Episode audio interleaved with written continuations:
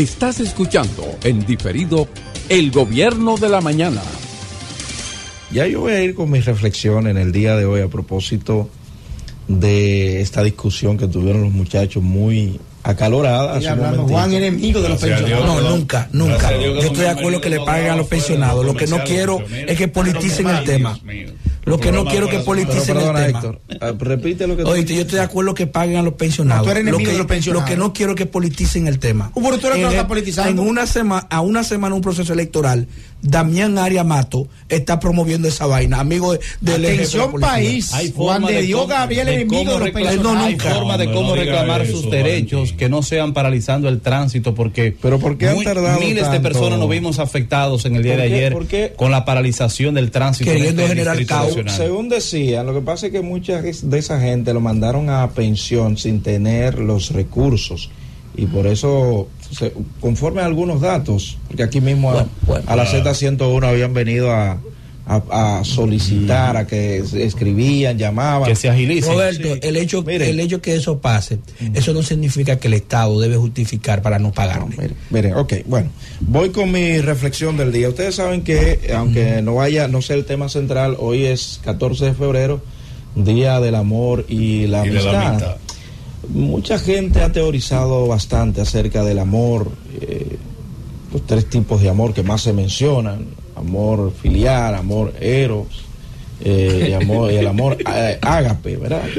Mucha teoría, de hecho hay personas que eh, no escriben tanto desde su- sus propias experiencias, sino solo teórico y más nada. Y el amor debe ser práctico. De hecho, hay un pasaje bíblico que dice que el amor no sea fingido en ningún sentido de la palabra. Pero bueno, eh, no voy a tratar eh, tanto este tema hoy, más adelante lo podríamos nosotros socializarlo, pero siempre voy a recordar cómo una gran amiga, una gran profesional de la conducta describió lo que era el amor, aunque muchas personas quizás no estén de acuerdo con ella, que fue la doctora eh, Annie Tolenar, cuando ella decía que el amor es una actitud que es capaz de poner hasta por encima de sí al objeto, a la persona amada. Y eso quedó demostrado eh, con el sacrificio que el mismo Jesús hizo en la cruz.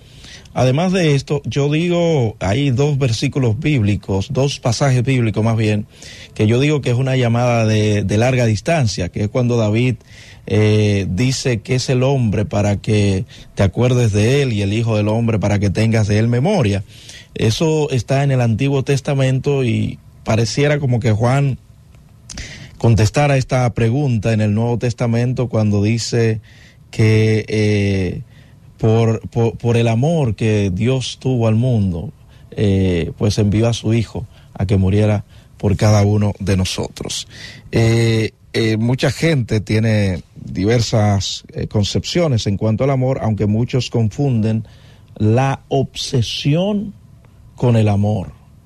Hay gente que se obsesiona y cree que ama. Y por eso es que muchos dicen, eh, él la amaba y la mató. Señores, el amor no hace daño. Brevemente, miren, ayer yo me puse a pensar sobre el hallazgo que hubo en la cárcel de la Victoria, que no es primera vez. Cada vez que hacen una intervención en cualquier cárcel de la República Dominicana, se encuentran con los famosos lenguemime, eh, esos puñales que son eh, bien largos. A veces han encontrado hasta arma de fuego en las cárceles de la República Dominicana y eh, droga se encuentra bastante cuando hacen esas requisas en las diversas cárceles dominicanas. Yo me preguntaba, ¿cómo es posible que una persona que esté privada de libertad tenga tanta facilidad y acceso a cosas que a veces ni siquiera usted en la calle puede conseguir y ellos pues la consiguen? Pero con la gran libertad que esas personas operan de tal modo que muchos de ellos dirigen bandas desde las cárceles. Ustedes lo saben que ha habido personas que de hecho han mandado a matar a otros estando ellos presos. En estos días hubo un caso, por cierto, eh, en el que asesinaron a una persona, pero que el, mata, el, el, el, el abogado de Santiago, gracias Carlos, desde la cárcel mandan a ejecutar personas. Y se hace este gran hallazgo con eh, tecnología, o más bien instrumentos de alta tecnología en la cárcel de la Victoria. Pero uno se pregunta, ¿estos presos lo logran solos? ¿Hay complicidad con eh, ciertas autoridades de, de, la cárcel? Autoridades penitenciarias. ¿Cómo es que llegan tantas cosas a las manos de estos que están supuestamente presos? ¿Ha existido voluntad de que realmente que el que caiga preso salga más o menos regenerado, que no haya tanta corrupción en eh, las cárceles de la República Dominicana? ¿Ha existido realmente esa voluntad? Yo creo que no. Pero ¿por qué nadie, con todos los gobiernos que hemos tenido, han buscado ponerle freno a la corrupción y a la delincuencia que opera, que opera desde las cárceles de la República Dominicana? No solo en la Victoria, ¿eh? No solo en la Victoria, a cualquier cárcel de República Dominicana que usted se mueva va a encontrar, señores, esa corrupción estos que están presos de tal manera, señores, que muchos de ellos llega el tiempo de darle la libertad.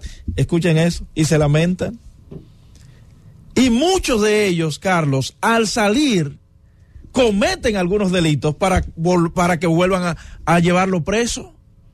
En Villa Altagracia, hace aproximadamente un mes, sucedió un caso con un expresidiario que mató a otro muchacho, pero él no tenía un mes fuera.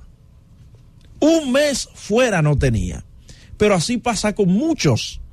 Yo tuve la oportunidad de escuchar a uno decir que él prefería estar preso que suelto, porque no le gustaba trabajar y allá en la cárcel, lo decía a sí mismo, vivía como un rey, como un príncipe. Y sí, hay personas que viven como reyes, como príncipes en la cárcel, que ya se han, se han acostumbrado a ese estilo de vida. Pero dentro de mis preguntas, según una investigación, señores, que, o un informe sobre la situación del recinto penitenciario de la Victoria, realizado por la Comisión de los Derechos Humanos, arrojaron cosas sorprendentes, señores. Que semanal es posible que esa cárcel mueva 3 millones de pesos semanal. Y barato me los hallo. Oiga, ¿cuánto? Siete dijo aquel señor reciente, no hace mucho que se cobraban. Bueno, pero, pero, pero eh. me dice aquí que semanal. Pero oye, señores, la manera en que tienen, hasta tienen que pagar, según dice el informe, 25 pesos por cada objeto que no esté permitido entrar a la cárcel para dejarlo pasar.